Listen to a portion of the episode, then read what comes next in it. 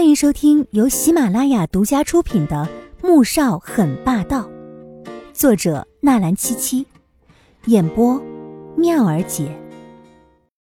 第四百六十三集。四十分钟之后，龙井台，穆萧寒将手机交给了宋月影。这张照片您看看。宋月影拿过手机一看，脸色顿时变得很难看。情绪瞬间变得十分激动。妈妈，你别生气，这都是好早以前的照片了，一定是爸爸在和你结婚以前发生的。黄天武以为母亲是在生气照片里面的内容，顿时很怕因此产生的家变，立即走过去替父亲辩解。宋月影摇摇头，拿着手机又看了一会儿，这才坐了下来。不，那时候。和你爸结婚已经有两年了，我刚刚怀上你哥。宋月影一是为了照片的内容，二则是因为照片中的那个女人，所以情绪难以控制。黄天武听完之后，整个人都愣住了，没想到父亲竟然这么渣，下意识的看向穆萧寒，却见男人神色淡然。我和你爸属于政治联姻，他对我并没有感情。倒是有个青梅竹马的恋人，被家里的长辈棒打鸳鸯。和我结婚以后，基本上都是各过各的。之后，迫于家族的压力，不得不怀上了你哥。这张照片，就是在你哥快要生下来的时候发生的。之后，我生了你哥。中间皇家发生了变故，你爸被人陷害关起来。我没有选择离开的，我一直求你外公和舅舅为他奔走，洗清冤屈。他出来之后，官复原职。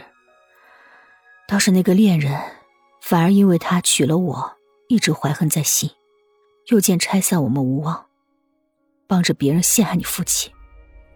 被查到之后，躲到国外去了。直到我生下你，他突然跑回来。把你从医院抱走。宋月影说起了往事，虽然说的含糊，可黄天武却听到了一个重要的讯息。这个女人就是把我抱走的那个吗？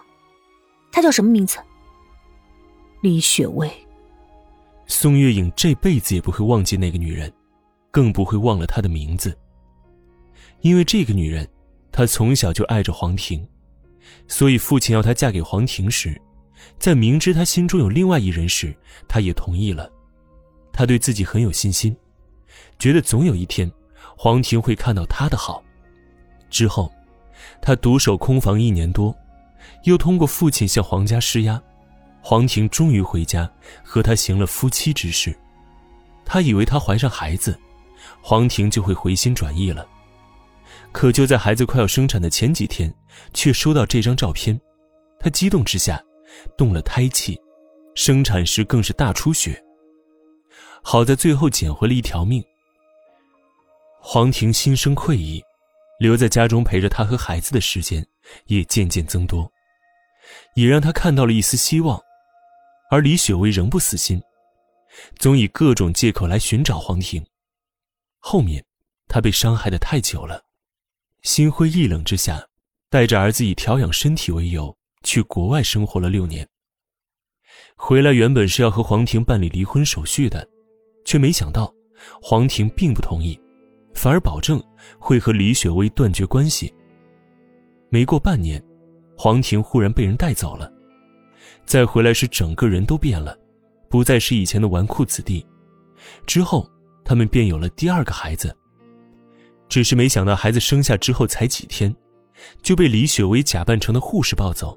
害他们寻找了整整二十一年，也害得他们的孩子受了如此大的伤害和痛苦。如果有朝一日，让他找到李雪薇，一定让他生不如死。这件事，你们不用管，我会让你爸自己处理。这毕竟是他当年荒唐时种的因，这结的果，自然是要由他去处理。宋月影叹了一口气。就准备上楼去打电话，黄天武看到母亲的背影，心中酸酸的难受。没想到，我爸年轻的时候，竟然也是个人渣。